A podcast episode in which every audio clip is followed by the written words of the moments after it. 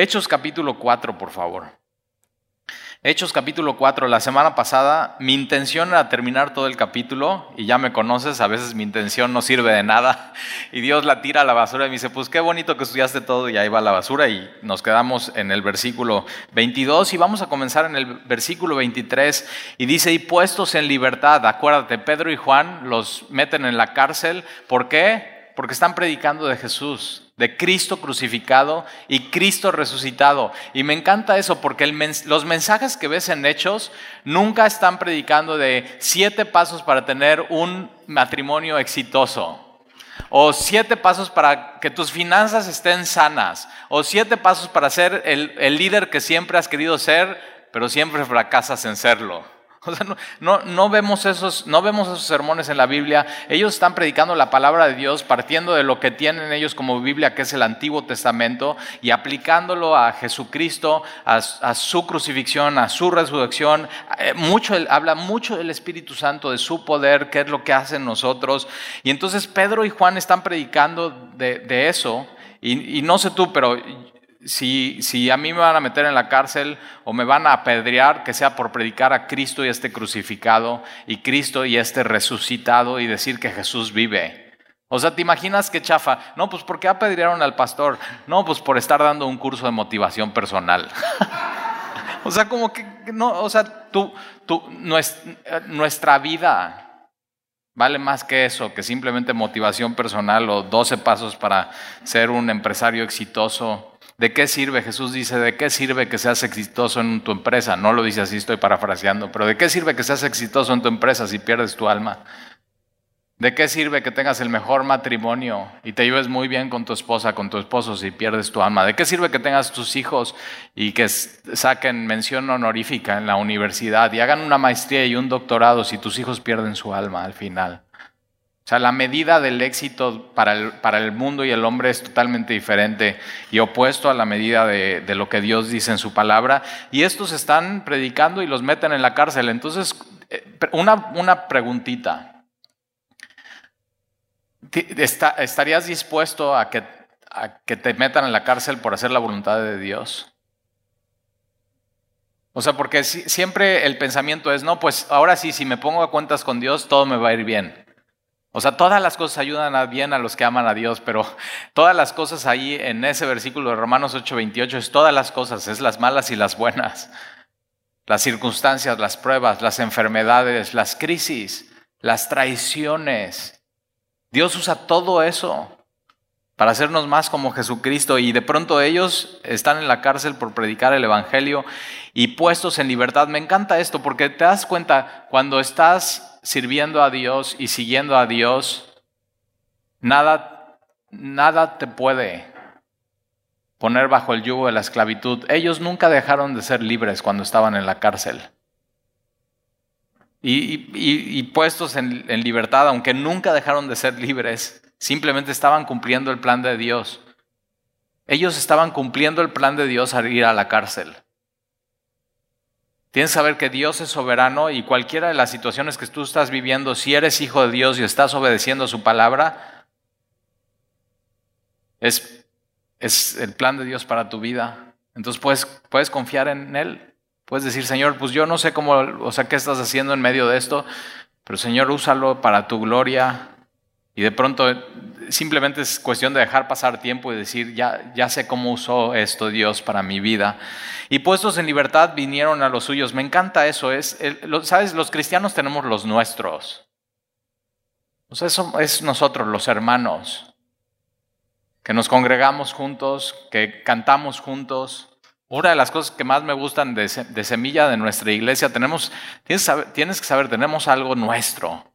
Y es que venimos y cantamos y no se trata del grupo de alabanza, que hoy nada más fue Dani. Imagínate si se tratara de eso, estaríamos bien chafas. Sino se trata de que todos estamos cantando juntos y alabando a Dios. Y somos, o sea, nosotros somos los nuestros. Tenemos un, un Dios, tenemos un Señor, tenemos un propósito, tenemos un plan. Venimos juntos a alabarle a Él. Y entonces ellos van a los suyos. ¿Quiénes son los tuyos? O sea, ¿quién es tu bolita? O sea, la Biblia dice que las malas amistades corrompen. Sí importa con quién te llevas. Y ellos, como la iglesia primitiva, ellos escogen con quién se van a juntar, quiénes van a ser los suyos, si es responsabilidad del cristiano, con, o sea, ¿a quién estás dejando que hable a tu vida? ¿Quién es tu consejero? ¿Quién está invirtiendo en ti? ¿Y en quién estás invirtiendo tú? Y entonces puestos en libertad, vinieron a los suyos y contaron todo lo que los principales sacerdotes y los ancianos les habían dicho. Ahora, todo es todo, contaron todo. Entonces ellos no pueden dejar al lado el hecho que los principales sacerdotes y los escribas dijeron que eran del vulgo y sin letras. ¿Y te acuerdas qué significa del vulgo? en el original griego es idiotes. Entonces ellos llegan con los suyos y dicen, ¿saben qué? Estábamos ahí, nos, nos metieron en la cárcel y nos pusieron en medio del concilio. Y ellos nos dijeron que éramos unos idiotes y analfabetas que cómo era posible que estuviéramos enseñando. Y están resentidos con nosotros porque estábamos enseñando de Jesús y estamos enseñando de la resurrección de los muertos. Los querían callar, querían que ya no hablaran más. Estaban hablando de las maravillas de Dios con denuedo, con valentía. Y vienen y platican todo lo que, o sea, todo lo que está sucediendo, todo lo que está pasando, pero también platican eso. ¿Y saben qué nos dijeron? Que nos reconocían que habíamos estado con Jesús. Ahora no sé tú, pero a mí me pueden decir idiotes, me pueden decir que soy analfabeta, que no tengo estudios en el hebreo del Antiguo Testamento, en la Torá, pero si, me, si pueden reconocer esto, que he pasado tiempo con Jesús, me pueden decir lo que quieran, lo que sea. Y prefiero no tener dignidad. Y que mi amparo y mi fortaleza sea Jesús. Y que Él sea mi defensor ante ellos. Que digan, o sea, que digan lo que quieran. Acuérdate, no es, no es algo personal. Ellos estaban resentidos porque estaban enseñando y ellos deberían estar enseñando y no lo están haciendo. Simplemente, y la gente sabe, la gente resentida dice cosas que no, que no, que no, que no deberían de decir. Entonces, cuando estés platicando con alguien que está resentido, no te lo tomes muy personal. mide, mide las palabras de acuerdo a eso. Y entonces anuncian todo lo que, lo que habían dicho, eh, que les habían amenazado. Ya no pueden hablar más de Jesús. Y no sé tú, pero a mí entre más me quieren callar, más hablo. O sea, ¿cómo, cómo pueden callar a un hombre que ha visto y oído maravillas, que ha conocido más y más a Dios y que su vida ha cambiado por completo y, y, un hombre que puede entender, antes estaba muerto y ahora vivo. ¿Cómo puedes callar eso? ¿Cómo puedes callar la verdad? Entonces, ¿sabes que entre más te quieren callar, lo que ellos no se dan cuenta es que más gasolina están poniendo en ti para que hables más. Entonces déjalos, está, fíjate, a, veces está bien que seamos perseguidos y que nos digan de cosas, porque Dios usa eso para, para darnos más valentía y más convicción. Porque sabes que si, si por burlarse de nosotros y decirnos palabras nos calláramos, posiblemente nuestro mensaje no es verdad o no es tan importante. Pero nos damos cuenta, nuestro mensaje es tan, tan verdadero y tan importante que no importa lo que nos digan, no, o sea, como cristianos no, no nos pueden callar. Y versículo 24, y ellos habiendo oído todo lo que les dijeron y todo lo que sucedió y las amenazas. Tienes que saber que si eres cristiano, ahora posiblemente por, por primera vez eh, vienes hoy a la iglesia y hoy Dios te va a robar tu corazón y hoy entregas tu vida al Señor, tienes que saber que lo que viene son amenazas. O sea, te van a perseguir, se van a burlar de ti, te van a decir de cosas, porque así lo hicieron con Jesús. Y si tú sigues a Jesús, estás siguiendo su camino. Y Talí, pues, ¿para qué le dices? Apenas lo invité y ahora ya no va a querer. ¿Sabes qué? Porque, o sea, tenemos que decirle a la gente la verdad. No podemos manipular a la gente con, con, cosas que no son verdad para que simplemente sigan a Jesús, porque entonces le estamos invitando a un Jesús que no es el Jesús de la Biblia. Pero tienes que saber que vale la pena. Vale la pena sufrir por este Jesús. Vale la pena morir por este Jesús. Vale la pena vivir por este Jesús. Porque tienes que entender, este Jesús de la Biblia es Dios. Y entonces mira, mira lo que sucede. Y ellos, habiendo oído todo el reporte, alzaron unánimes la voz a Dios. Ahora fíjate, no son muchas voces, es una voz. Subraya eso en tu Biblia, la voz. Entonces, ¿esto quiere decir? Que en las reuniones de la iglesia primitiva, una sola persona hablaba a la vez. Los demás están en reverencia escuchando la oración de esta persona y están diciendo al final, Señor, sí, amén. Esto es muy importante. Ves, en la iglesia primitiva ves una sobriedad, ves un orden. Y fíjate, no, no se tienen que estar poniendo de acuerdo de que, bueno, ¿y por qué vamos a orar? No, pues yo digo que oremos por eso. No, no, no, yo digo que oremos por eso. No, ellos estaban orando, buscando a Dios y estaban orando según, según la voluntad de Dios. Siempre tenemos que orar al Dios, conociendo al Dios de la Biblia con, con sus mismas peticiones. Tomas lo que dice la Biblia y lo avientas a Dios. Cuando haces eso, tomas lo que dice la Biblia, su palabra, su voluntad, y la avientas a Dios. Son oraciones que difícilmente Él no va a contestar. Él, él contesta según su palabra. Y entonces ellos, habiendo oído, alzaron unánimes la voz, una voz a Dios. Entonces esto quiere decir que alguien oraba, todos los demás escuchaban y, se ponían, sí Señor, amén. Y de pronto alguien más, unánimes, juntos, en una congregación, pero otra persona oraba, todos los demás escuchaban, sí Señor. Amén. Cumple tu voluntad. Y de pronto es lo que en Semilla llamamos oración conversacional. Estamos todos conversando sobre, conversando, orando con Dios con un tema. Entonces uno está orando, deja de orar, son frases cortas. De pronto alguien más agarra la oración, está orando la, el mismo tema conversacionalmente con Dios y todos los demás están escuchando. En medio de eso nos estamos edificando unos a otros. Entonces el otro dice amén y de pronto otro toma la oración conversacional. Eso fue la clase hoy en Navegantes 1. Y ve, es, lo que ellos están haciendo. Puedes hacer esto con tu familia, juntarlos y decirles, vamos a orar de manera conversacional. Y entonces tú puedes empezar y decir, ok, por un tema, lo que Dios ponga en tu corazón. Y de pronto la siguiente persona que ora está orando sobre el mismo tema y la siguiente persona sobre el mismo tema. Hasta que acaban ese tema, van a otro tema. El tema de ellos es, Señor, nos acaban de amenazar, nos acaban de, o sea, nos están persiguiendo. Es un solo tema y están unánimes y se están poniendo de acuerdo con Dios y están buscando a Dios que Dios intervenga. Y entonces ellos, habiendo oído, alzaron unánimes la voz a Dios y dijeron, Soberano Señor, tú eres el Dios que hiciste el cielo y la tierra, el mar y todo lo que en ellos hay. Tú eres el creador, tú eres soberano, tú estás bajo sentado en tu trono, tú eres el rey, tú eres el todopoderoso. ¿Sabes que cuando oremos a Dios, tienes que saber, a Él estás orando? Él es soberano, Él, él en, este, en este mundo y en esta vida y en tu vida, si eres hijo de Dios, se hace su voluntad. Se hace lo que Él quiere. Él al final es rey. Sus planes al final se van a cumplir y tienes que saber esto, sus planes al final se van a cumplir contigo y sin ti. Y tú tienes una opción a elegir. O estás con Él o estás contra Él. Pero al final su voluntad se va a cumplir en este mundo. Él tiene un plan de redención para toda la humanidad. ¿Estás con Él o estás, o, estás contra Él? Eso es lo que dice Jesús. O estás conmigo o estás contra de mí. O ganas tu vida o la desparramas y la desperdicias.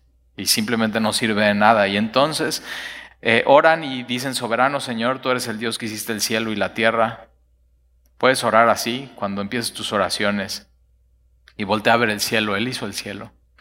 Y el cielo muestra la gloria de Dios y la tierra. Y no solamente la tierra, sino el mar. Y fíjate, el mar lo que hace es que refleja, refleja el cielo, la, gloria de Dios. Dios hizo todo. Este es nuestro Dios. Él, él, él te hizo a ti. Él te formó en el vientre de tu madre. Él no se equivocó. Él puso cada parte en tu lugar.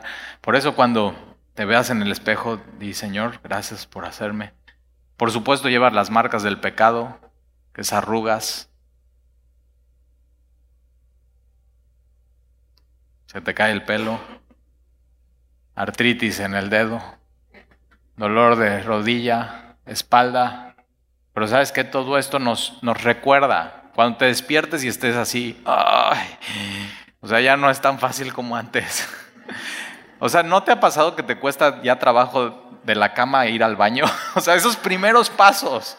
O sea, antes te parabas y ah, en tres pasos como gacela. Y ahora estás así hasta arrastras los pies y todo. Ok, acuérdate. Todo eso nos recuerda la necesidad de un Salvador. Vamos arrastrando, vamos arrastrando la paga del pecado que es la muerte. Pero entonces anhelamos, anhelamos de su espíritu que, que vivifica. Eso es lo que nos vivifica, que nos, que nos levanta.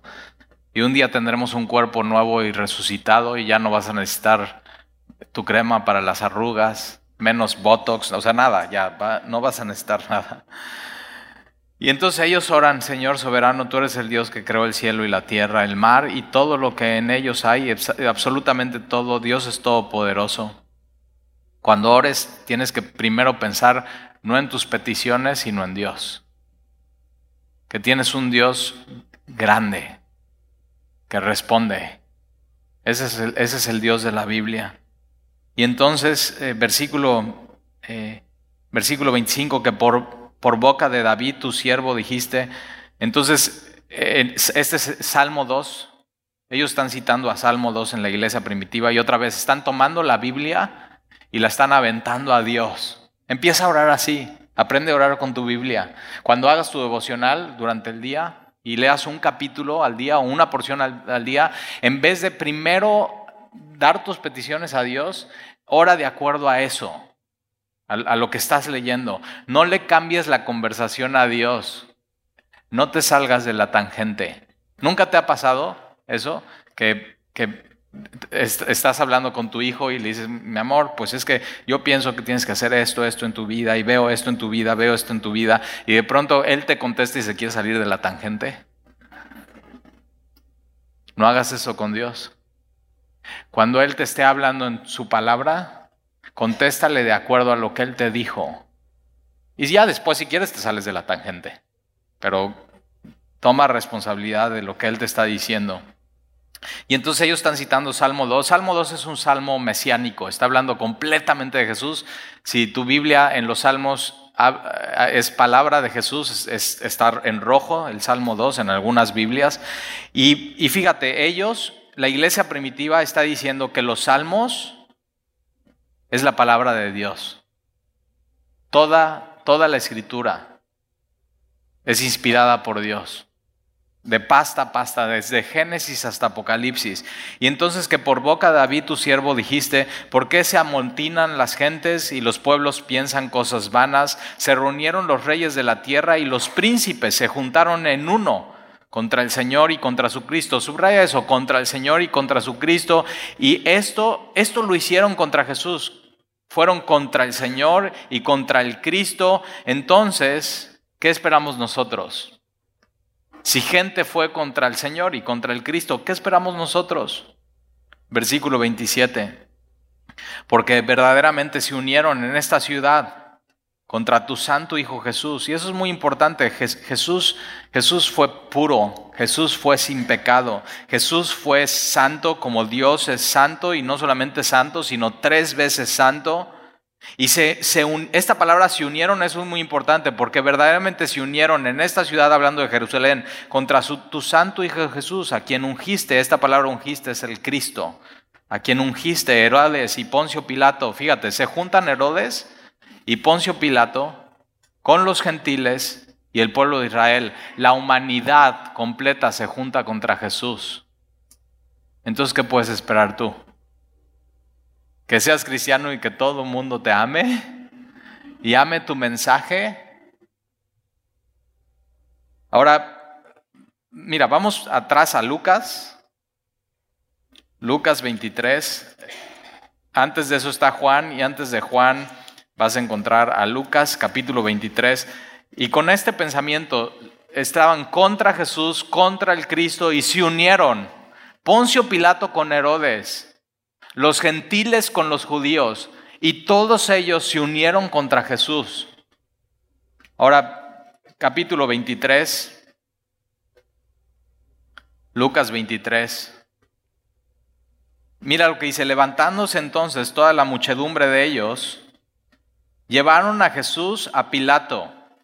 Jesús, Jesús ya fue enjuiciado por los sacerdotes y por los escribas y por el sumo sacerdote y por Anás y Caifás.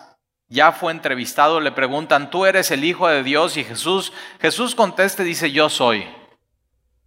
Y entonces dicen, ya no tenemos nada más que oír. Él está diciendo que Él es el Hijo de Dios, está blasfemando. O sea, está, diciendo una mentira, está hablando contra Dios porque se está haciendo como Dios mismo. Esa era la acusación de Jesús. Jesús estaba haciendo pasar por Dios. Entonces, tú tienes que tomar una decisión leyendo las escrituras. O Jesús está blasfemando, o Jesús es un mentiroso, o Jesús simplemente está loco, o Jesús es quien dice ser quien es Dios. Tienes que tomar una decisión. O sea, es opción múltiple, así como cuando ibas en la escuela y te ponían los mejores exámenes eran los de opción múltiple, ¿sí o no? Porque entonces, aunque no estudiabas, con tantita maña como que ya le sabías y podías, entonces A, B, C o D. Ok, tienes que escoger. O Jesús estaba blasfemando A. O Jesús estaba mintiendo B. O Jesús es un lunático C. O Jesús es quien dice ser quien es D, es Dios. ¿Qué vas a escoger? Ahora, esta respuesta no afecta tu calificación en el examen, sino afecta tu eternidad. ¿Qué vas a escoger? Hoy tienes que escoger alguna de estas decisiones. Y entonces, levantándose entonces toda la muchedumbre, eh, llevaron a Jesús a Pilato. Poncio Pilato era el gobernador en turno. Era como para nosotros el presidente municipal de Veracruz o de Boca del Río, era Poncio Pilato, y comenzaron a acusarle diciendo, a este hemos hallado que pervierte a la nación. Esta palabra pervertir es torcer, torcer como una toalla. Nunca a uno de tus hijos se le ha caído la toalla a la alberca y entonces la sacas y ¿qué es lo que haces? La tuerces, entonces pones, a ver, tú ponte allá, acá, es, o sea, es cansadísimo para las muñecas, lo has hecho, y ahí estás, torciendo, torciendo, torciendo, torciendo, torciendo, torciendo, torciendo, se está secando, torciendo, torciendo. Ok, eso es pervertir aquí en la Biblia. Y el mundo está así, el mundo está torcido, no está como debería de ser. Y entonces ellos acusan a Jesús que está torciendo a la nación, pervirtiendo a la nación. Y Jesús no vino a hacer eso. Es que la nación ya estaba pervertida y Jesús viene a torcer al otro lado y lo que él está haciendo es destorciendo. Y a veces el pensamiento de la humanidad es que no, estamos bien y Dios nos ve y tienes que saber, tú tienes que ver a los demás como Dios los ve y Dios los ve pervertidos, los ve torcidos. Y nuestro mensaje lo que viene a hacer es a destorcer lo que estás torcido. Eso es lo que hace el Evangelio. Y acuérdate, cuando tú llegaste al Señor, qué torcido estabas. Tus pensamientos torcidos, tus obras torcidas, tus palabras totalmente torcidas. Y, y, dices, no, pues, o sea, tienen que agarrar entre cuatro mi toalla y destorcerla porque está bien torcida. Pero fíjate, conforme se va distorciendo tu vida, puede cumplir el propósito porque una toalla torcida no seca. Una toalla torcida no puede ser usada para lo que, sigue, para lo que sirve, sino en el momento que se destuerce y está seca ya puedes usarla. Y esa es tu vida. Tu vida no sirve si está toda torcida. Jesús tiene que venir con su mensaje a, a destorcer tu toalla, pero ellos lo están acusando de lo demás. No, nosotros estamos bien. Y no es, no es el pensamiento del mundo. O sea, nosotros no necesitamos nada de eso de Jesús y el Evangelio, menos espiritualidad. Una iglesia, ¿cuándo voy a ir a una iglesia? Yo estoy bien, mi vida en mis manos está bien. Y estás viendo su vida y dices, no, o sea, ¿qué onda? Está ciego, entonces su vida está bien torcida. Y ellos también, pues está bien, síguele. A ver quién puede usar tu toalla. Y entonces están acusando a Jesús que pervierte a la nación y que prohíbe dar tributo al César. Y es mentira. Jesús no vino a decir, no paguen los impuestos. Jesús no era este tipo de revolucionario de a, los pobres por ganárselo. No, el próximo año vamos a pagar los, vamos a bajar los impuestos. Y todos, ¡eh! No. O sea, Jesús van y lo tientan. Y te acuerdas esa escena con una moneda y le dicen, es, o sea, está bien, es lícito pagar los impuestos al César. Y entonces Jesús le dice, a ver, préstame la moneda. O sea, Jesús es lo máximo. ¿Quién o sea, ¿quién se le hubiera ocurrido eso? Y entonces está diciendo, ¿qué imagen es la que está aquí en la moneda? Esa palabra imagen es eikon o icono o a imagen, ¿ok? Y dice, ¿qué imagen está aquí en esta moneda? Y dicen, dicen, es la imagen del César. Y dice Jesús, denle al César lo que es del César. Entonces esto es del César. Pero dice algo más. Y a veces hay gente que se queda, denle al César lo que es del César. Oh, no, no. Dice algo más y dice, denle a Dios lo que es de Dios. Pero está hablando, denle lo que es la imagen de Dios a Dios. ¿Y no escuchaste eso que fuimos creados a la imagen de Dios? Denle a Dios, nosotros, lo que fuimos creados a la imagen de Dios, denle a Dios lo que es de Dios. Y eso, eso es el cristianismo, que toda tu vida sea para Él, que toda tu vida, en todos los aspectos de tu vida, sean entregados a Él y que Él sea, como esta oración, Dios soberano para tu vida. Denle al César lo que es del César, denle a Dios lo que es de Dios. ¿Ya entregaste tu vida a Dios? ¿Ya hiciste eso que dijo Jesús? Dale a Dios lo que es de Dios. ¿O sigues pensando que tu vida te pertenece? Nosotros no nos creamos a nosotros mismos, tenemos un creador. Por eso la oración empieza, soberano Señor, tú que hiciste los cielos y la tierra y todo lo que en ellos hay, tú nos hiciste a nosotros. Y tu plan es perfecto y nos hemos entregado a ti. Si tú todavía no le das a Dios lo que es de Dios, tu, tu vida cada vez va a ser peor. Si tú no le das al César lo que es del César, te las vas a ver con el SAT. O sea, tu vida va a ser peor. O sea, aunque López Obrador diga, los primeros seis meses no vamos a perseguir a nadie, ok, pero espérate los siguientes seis. O sea, posiblemente estás viviendo una etapa donde Dios está diciendo, a ver hasta cuándo aguantas. Pero sabes el dicho, nadie la libra contra la muerte ni contra el SAT. Pero no leen la Biblia. Sabes que nadie la libra si tú no le entregas a Dios lo que es de Dios. Tu vida. Nadie la libra. Y entonces están diciendo que eh, está pervirtiendo a la, nación y prohíbe dar tributo al César, ¿no es cierto? Diciendo que él mismo es el Cristo, un rey. Él decía eso. O sea, hay gente que dice, Jesús nunca dijo que era Dios, Jesús nunca dijo que era el Cristo. o sea, sí es cierto, por eso lo crucificaron, por decir, por decir la verdad.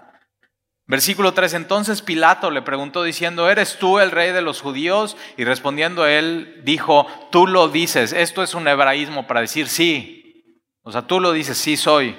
Porque te acuerdas cuando van con Juan el Bautista y le preguntan, ¿tú eres el Cristo? Juan el Bautista que dice, no soy.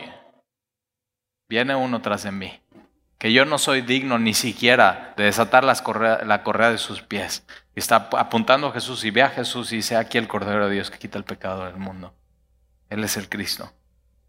Entonces Pilato le pregunta, tú eres, tú eres el, el, el, rey de los judíos. Y se queda corto Pilato porque la pregunta es, no era si el rey de los judíos, sino tú eres el rey de reyes, Señor de señores. Él, él, es este, el, el principio y el fin, el Dios creador del cielo de la tierra, de todo lo visible y lo invisible, que sostiene todo con el poder de su palabra. Él es, él es Jesús. Y entonces eres tú el rey de los judíos, responde sí. Y Pilato dijo a los principales sacerdotes y a la gente, ningún delito hay en este nombre. O sea, judicialmente hablando, o sea, Pilato funge de ministerio público. Dice, mira, judicialmente hablando no hizo ningún delito. Decir que es Dios no es delito. O sea, o, o, sea, ¿te imaginas que alguien entre aquí y diga en el micrófono, hola, yo soy su nuevo presidente de la República y no es Andrés Manuel López Obrador? Eso no sería un delito. O sea, no lo estaríamos, ah, acúsenlo, apedréenlo, no, diríamos, eh, seguridad, sáquenlo. Está loco, está loco. Y Pilato dice, ¿sabes que Este hombre es inocente, no ha hecho nada malo. Está dando testimonio que Jesús es inocente, sin mancha, sin pecado judicialmente hablando. O sea, le hicieron todo, todas las pruebas, lo examinaron, lo entrevistaron, vieron los testimonios y Pilato, sin ser judío, dice, chicos, ¿se dan cuenta? Él, él es inocente. Y eso es el Evangelio, que alguien inocente y sin pecado tomó tu lugar. Eso es el Evangelio. Alguien inocente y sin pecado tomó tu lugar y fue a la cruz a morir en tu lugar. Versículo 5, pero ellos porfiaban diciendo, alborota al pueblo. Ahora Jesús no era un alborotador, porque si te das cuenta, cuando Jesús está enseñando, la gente se va. Y Jesús les dice a sus discípulos, ¿ustedes también se quieren ir? Y Pedro dice, Señor, ¿a dónde iremos? Solamente tú tienes palabra de, vida eterna. Y se van todos y nada más se quedan ellos, los muy cercanos. Jesús no estaba alborotando a la gente. Jesús estaba dando palabras de vida eterna y mucha gente le rechazaba. Mucha gente le rechazaba. Ahora vemos el auditorio y decimos, órale, pues mira, hemos crecido, pero yo te puedo decir que llevo cuatro años y hay más gente que ha rechazado el mensaje de lo que estamos aquí. Hay mucha gente que rechaza el mensaje, mucha gente que escucha y, no quiere recibir la verdad, prefiere seguir viviendo su vida sin entregar su vida a Dios, quiere tener su vida en sus manos, quiere seguir siendo soberano sobre su vida, quiere tomar, seguir tomando sus propias decisiones sin considerar a Dios. alborota al pueblo y mira, ve la acusación enseñando. Sea, estaban resentidos porque Jesús enseñaba la palabra de Dios. Mira lo que hacía Jesús. Jesús sí hacía milagros. Yo creo que hoy Jesús sigue haciendo milagros. Yo he visto milagros. Pero lo que más Jesús hacía era enseñar. Enseñaba con su vida, pero enseñaba también con su palabra, y si te acuerdas, era una de las prioridades en la iglesia y perseveraban en la doctrina de los apóstoles. Lo que más glorifica al Señor es enseñar su palabra y ellos enseñaban por toda Judea y comenzando desde Galilea hasta aquí. Y entonces Pilato, oyendo decir Galilea, entonces Pilato está escuchando esto, Pilato está diciendo es inocente, pero estos siguen acusando, hey, no, que Jesús muera, pero es inocente. Y de pronto escucha Pilato la palabra Galilea y se quiere salir por la tangente, no quiere tomar una decisión y escucha Galilea y, pregunta si el hombre era Galileo y al saber que era de la jurisdicción de Herodes, le remitió a Herodes. Entonces dice, mira, yo no voy a tomar una decisión, me voy a salir por la tangente, no voy a dar mi, mi, mi juicio contra Jesús, llévenlo a Herodes. O sea, como cuando un, no sé si te ha pasado que de pronto un, eh, algo ilegal es entre la frontera de un municipio y otro, y para lavarse las manos y no tomar el caso, dicen, no, pues hay que ver de qué jurisdicción es. Y como que no quieren tomar el caso, y aquí Pilato se quiere lavar las manos y decir, no, pues mándeslo a Herodes. Por eso en Hechos capítulo 4 dice, se unieron Pilato y Herodes, pero fíjate, y, y le remitió a Herodes que en aquellos días también estaba en Jerusalén, y Herodes viendo a Jesús se alegró mucho, porque hacía tiempo que deseaba verle, porque había oído muchas cosas acerca de él, y puede ser que sea tu caso hoy, que estés escuchando esta predicación y hasta estés sonriendo conmigo, y te, o sea, digas, oye, está padre venir aquí, y te alegres mucho, y como que ya tenías ganas de venir a Semilla, porque habías oído muchas cosas acerca de él, y esperaba verle hacer alguna señal, y tú estés esperando eso en tu vida, que él haga un milagro. Y tienes que tener cuidado, porque si veniste nada más por eso, estás en el lugar incorrecto. Jesús no quiere que lo busques por lo que Él puede hacer en tu vida, sino por quién es Él. Spurgeon decía,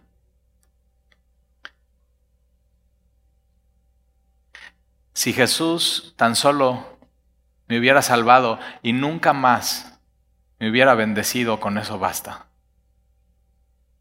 ¿Puedes decir eso de Jesús? O sea, con su pura salvación y su puro amor en mi vida y su perdón. Si nunca más hubiera hecho más en mi vida, ningún milagro, no salvar tu matrimonio, no mejorar tus finanzas, o sea, nada, nada más, con eso basta, con quien Él es para mí, mi Señor y mi Salvador, con eso basta. Y Herodes quería simplemente entretenimiento o una experiencia espiritual o un milagro. Sabes que si vienes a Semilla por una experiencia espiritual, por un milagro, estás en el lugar equivocado. y él esperaba verle hacer alguna señal. Y le hacía muchas preguntas.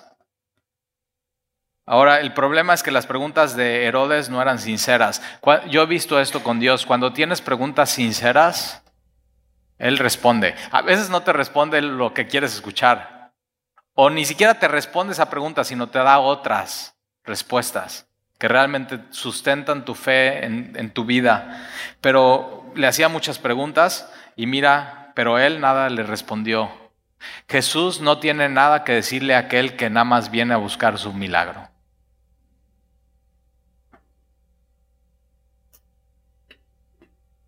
Y le hacía muchas preguntas, pero él nada le respondió. Y estaban los principales sacerdotes y los escribas acusándole con gran vehemencia. Y entonces Herodes con sus soldados le menospreció y escarneció. Entonces, ah, ¿no me vas a contestar mis preguntas? Hay gente que viene a la iglesia con por qué es, o sea, ¿por qué me pasó esto a mí? Y sabes que cuidado, estás retando a Dios. Es una manera incorrecta de acercarte a Él.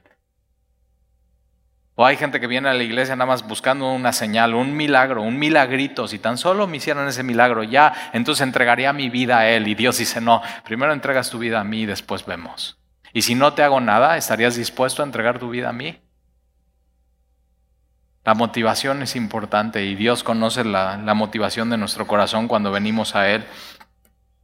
Y entonces Él nada responde y se está, está menospreciando a Jesús y escarneciendo, se está burlando de Él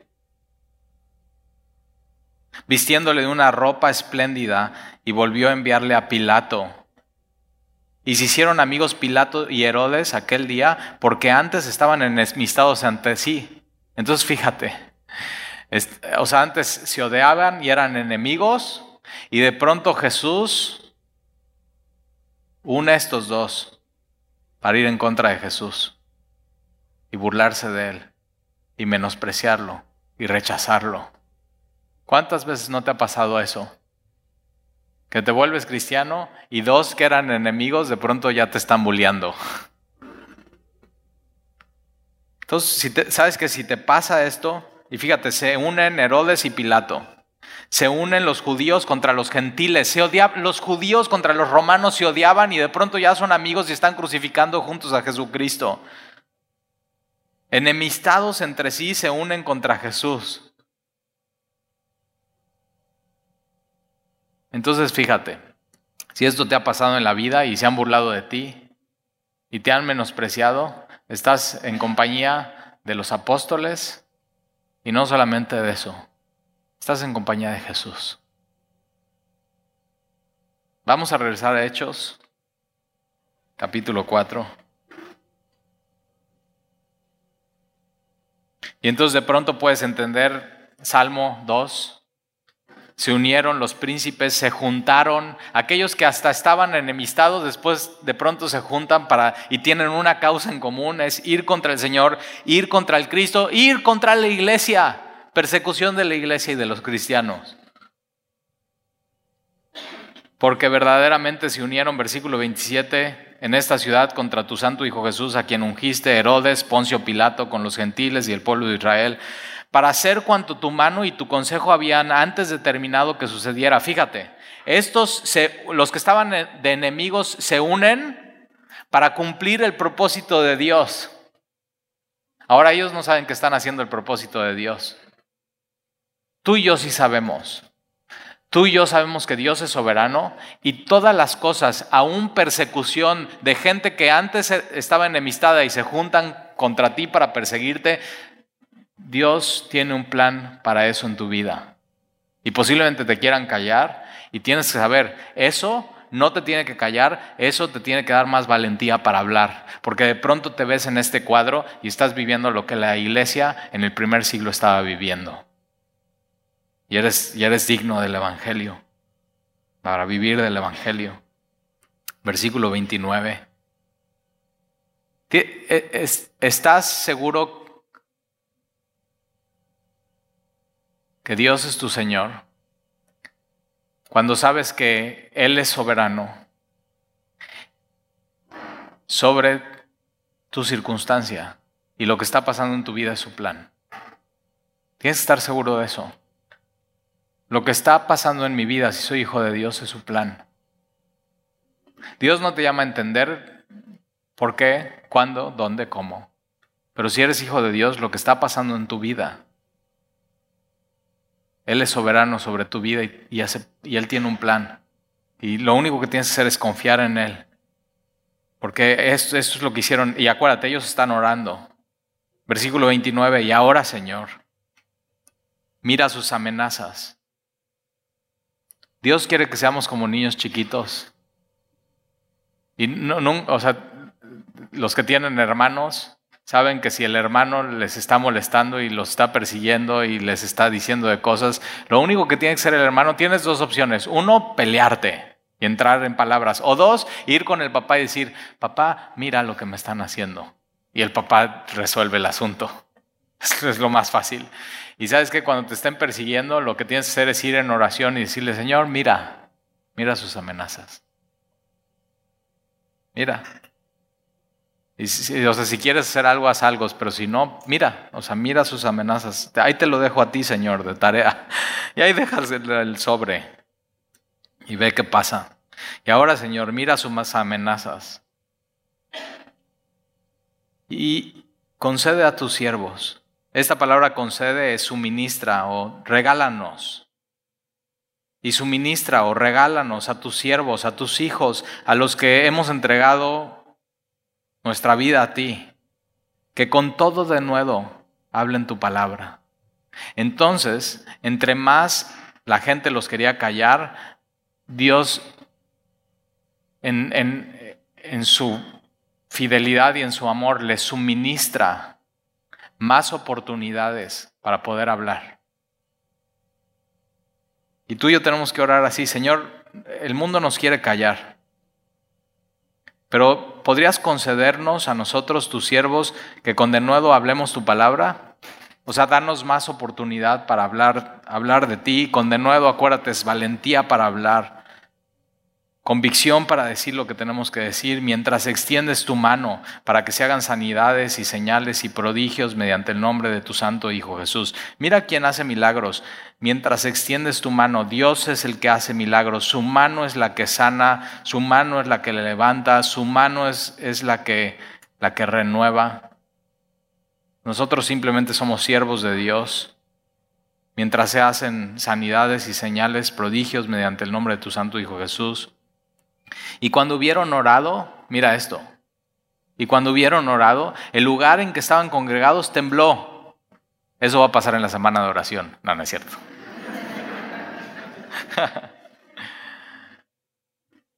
Ahora, tienes que saber que esto que está sucediendo son las primeras veces que están sucediendo. Ellos ya fueron llenos del Espíritu una vez en Hechos capítulo 2 y pasan cosas únicas donde Dios está diciendo, esto es lo que está sucediendo.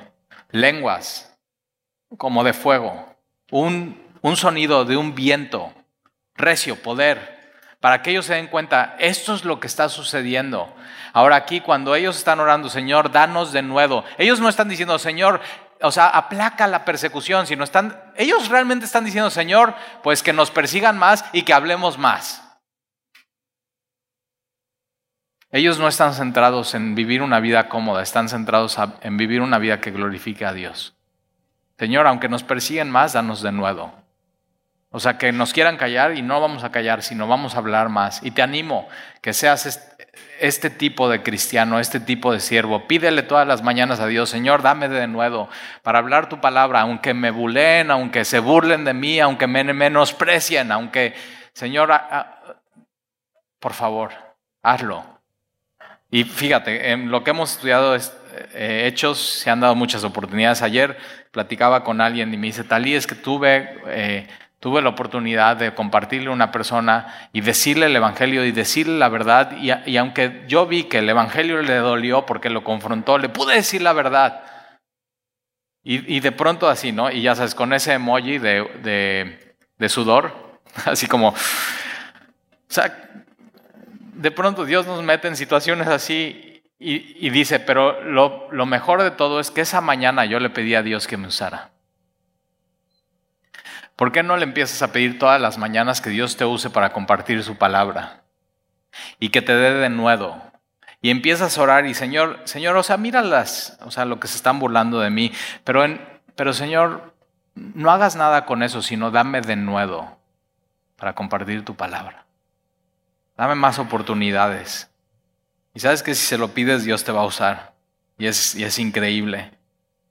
Y cuando vieron orado, el lugar que estaban congregados tembló. Y todos fueron llenos del Espíritu Santo Ahora es una segunda experiencia. La primera experiencia fue, viene el Espíritu Santo sobre, sobre ellos y pueden ser testigos, pero eso no es una única experiencia en tu vida. Tú puedes ser lleno una y otra vez del Espíritu Santo, de su plenitud, de su gozo, de su paz. Es, es la llenura del Espíritu Santo es, Señor, contrólame tú, dame de nuevo, ayúdame a usar tu palabra, proclamar tu evangelio, a ser un testigo fiel de tu resurrección, de tu muerte. Ayúdame a hablar con valentía, Ahora tú y yo ya tenemos la Biblia y no necesitamos orar y que tiemble. Porque cuando oramos, Señor, lléname de tu espíritu para hablar con de nuevo, lo hacemos con fe y ya tenemos la Biblia. Ellos no tenían el Nuevo Testamento, ellos no tenían hechos. Entonces Dios con esto lo que estaba haciendo es, oran, Dios se agrada su oración, resplandece su rostro sobre ellos, les está sonriendo y de una manera física les está diciendo sí. Eso es lo que voy a hacer. Entonces ellos salen diciendo, Dios nos respondió de una manera sobrenatural, de una manera única. Pero hoy no, no andamos por esas señales, hoy andamos por fe. Hoy decimos, Señor, eso es lo que tú quieres hacer. Entonces hoy, Señor, oramos, llénanos de tu espíritu, ayúdanos a hablar con de nuevo la palabra de Dios. Y versículo 32, y la multitud de los que habían creído era de un corazón y un alma unánimes, tan diferentes todos, pero un corazón y un alma. Un corazón para adorar a Dios con todo el corazón, para adorar a Dios y amar a Dios con toda el alma, con todas las fuerzas. Ese es el propósito de la iglesia. Aprender todos juntos a amar a Dios con todo nuestro corazón y amar a nuestro prójimo. Y entonces la multitud de los que habían creído era de un corazón y un alma. Y ninguno decía ser suyo propio nada de lo que poseía. Cada quien tenía sus posiciones, pero no decías es mío, sino simplemente compartías. Eso es coinonía, eso es comunión.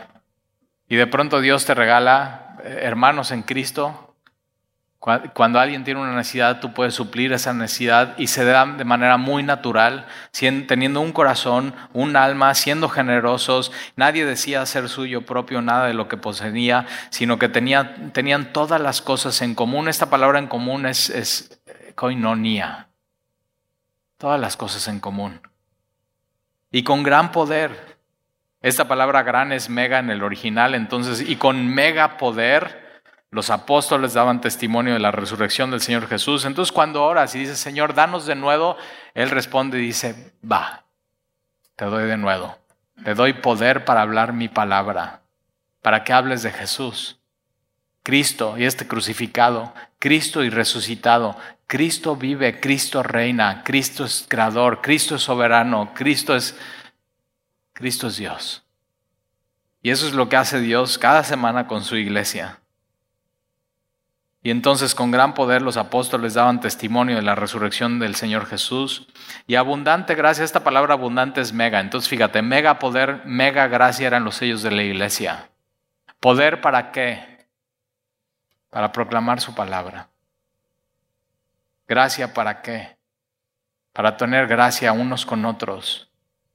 Mega poder, mega gracia era sobre todos ellos. La gracia de Dios cae sobre nosotros cuando el Espíritu Santo nos llena una vez más. La gracia de Dios es cuando Dios resplandece su rostro sobre nosotros y nos sonríe y nos bendice. Y oramos y Él dice, va, eres mi hijo. Te amo. Voy a estar contigo. Yo te voy a guiar. Yo te voy a controlar. Yo soy todo lo que necesitas. Entonces, Ah, mega poder, mega gracia sobre todos. Fíjate, sobre todos ellos. Tú puedes tener esto, gracia sobre gracia. La bendición de Dios sobre la bendición de Dios, sobre la bendición de Dios, sobre la bendición de Dios. Esta es la vida cristiana. Abundante gozo, abundante paz en tu vida, todos los días de tu vida. Sin importar las circunstancias, sin importar lo que estés pasando. Y este era el sello de la iglesia, versículo 34, y le voy a pedir a Dani que pase, versículo 34. Así que no había entre ellos ningún necesitado. ¿Cómo ves eso? Pregunta, ¿hay alguien aquí hoy necesitado? O sea, eh, esta palabra necesitado está hablando de, pobreza extrema entre los hermanos. Tienes que saber esto. A mí me encanta esto de la iglesia. Y, más cuando Dios añade cada semana a los que debemos de ser salvos. Y Dios añade cada semana a nuevas familias, a nuevas personas.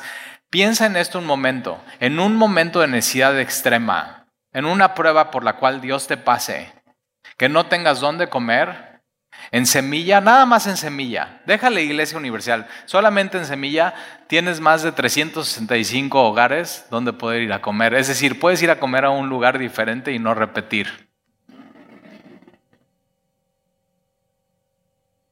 Esto es ser iglesia, esto es ser una familia. Y sabes ese dicho de los viejitos, donde, donde comen dos, comen tres. ¿Sí o no? Así que no había entre ellos ningún necesitado, porque todos los que poseían heredades o casas las vendían y traían el precio de lo vendido y lo ponían a, los pies de los apóstoles y se repartía a cada uno según su necesidad. Ahora chécate, esto no es un mandamiento, esto nadie lo puede hacer que lo hagas. Cuidado, ¿eh? Esto no es un mandamiento, esto surgía de ser lleno del Espíritu y decir, Dios me ha dado todo. Gracias sobre gracias sobre mi vida. Ahora yo quiero dar gracias sobre gracias sobre los demás. Ahora, eh, tienes que saber que no es un mandamiento y no todo el mundo lo hacía, porque si no, los cristianos en el primer siglo ninguno tendría casa. Y más adelante vamos a ver que están reunidos en la casa de, la, de María, la mamá de Marcos, en una, en una reunión de oración. Y después las iglesias eran las casas. Entonces eso se, daba de manera muy natural que de pronto había ciertas necesidades entre la gente y gente que tenía y que había entendido, he recibido gracia de gracia. ¿Sabes qué? Quiero vender esto porque quiero ayudar a mis hermanos que están necesitados. Esto no es comunismo. El comunismo hoy dice, lo tuyo es mío, dámelo. Coinonía dice, lo mío es tuyo. Te comparto. He recibido de gracia todo. Quiero dar un poco de gracia. Muy diferente. Muy diferente. Y eso solamente lo hace Dios cuando cambia tu corazón. Y te acuerdas cómo eras, totalmente ensimismado, nada más juntando para ti, para tus necesidades, para lo tuyo, enfocado en lo tuyo mismo. Y de pronto Dios viene a cambiar tu corazón y te dice, mira, eh, te voy a dar la oportunidad de ser generoso, amar a los demás. Así como yo he sido contigo, tú sé con tu prójimo. Y esto es lo que estaba pasando en la iglesia. Gracia sobre gracia. Un gran poder para predicar la palabra y te animo. Habla. Cosas increíbles pueden pasar en tu vida y personas que ni pensaste podrían de pronto estar en la iglesia un domingo alabando a Dios contigo y siendo de un mismo corazón y de una misma alma. Nuestro mensaje es muy importante. Nuestro mensaje es de vida o muerte. Y la gente tiene que decidir A, B, C o D. ¿Qué vas a decidir hoy tú?